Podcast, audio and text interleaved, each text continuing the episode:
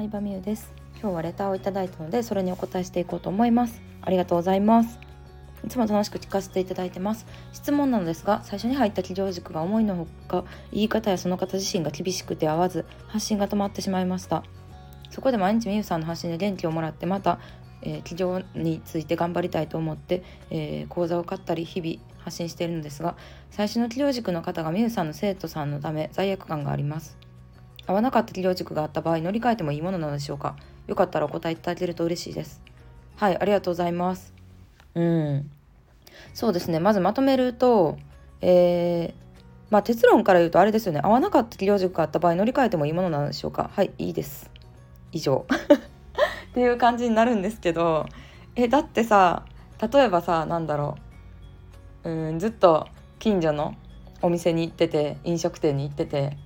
ちょっとそこの料理微妙やなとかスタッフの人バイトの人微妙やなって思ってもその店に通い続けますか？うんいやーなんか全然気にしてないですよ正直提供者は。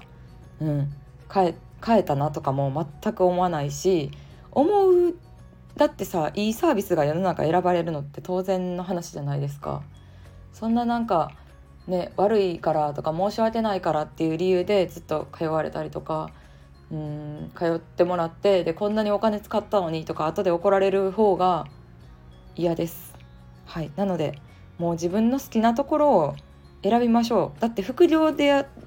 副業とかビジネス起業するわけですよねそうなるとこの先この誰から学ぶか以外にも選択していくシーンって数えきれないほど出てくると思うんですよ。まあ、会社の場合だったらまあ、会社も自分の意思でね変えれますけど、ね、転職いくらでもできますしあの働き方正社員からパートになるとかもできますし、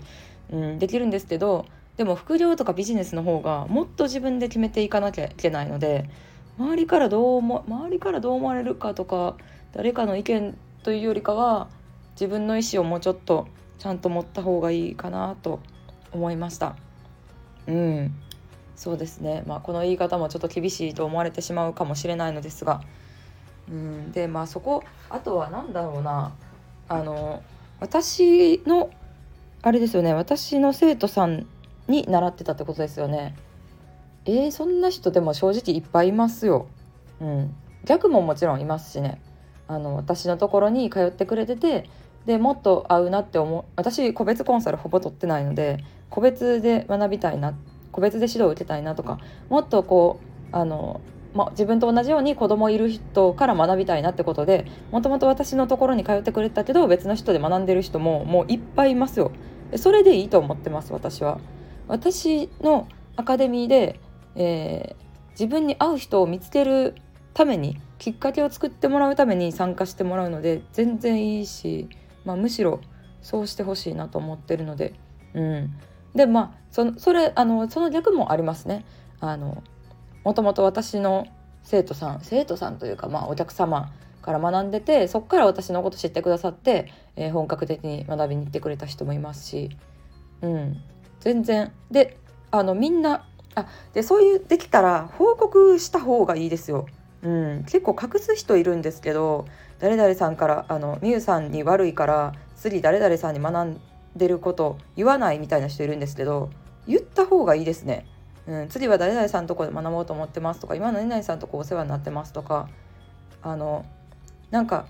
言わない言わなくてもこの世界結構狭いのであ今誰々さんあの学びに来てくれてますよとかその先生にあたる人から聞くことも結構あるんですよ。それよりもなんか別の人から聞かされるよりも本人から聞いた方が全然いいし何にも思ってないので「あ次何々さんとこで学んでるんや」やったらなんか「何々さんよろしくね」って私の方からも言えるんでうんなんかそっちの方をちゃんとした方がいいなっていうのは結構思いますね。うん、なのでまあ合わなかった治療塾があった場合乗り乗り換える？乗り換えるって逆にさ乗り換えちゃダメですって私が言ったらさずっと嫌やなと思いながらその人のところから学ぶって感じですか？うん。なので自分でどうしたいかが一番ですよ。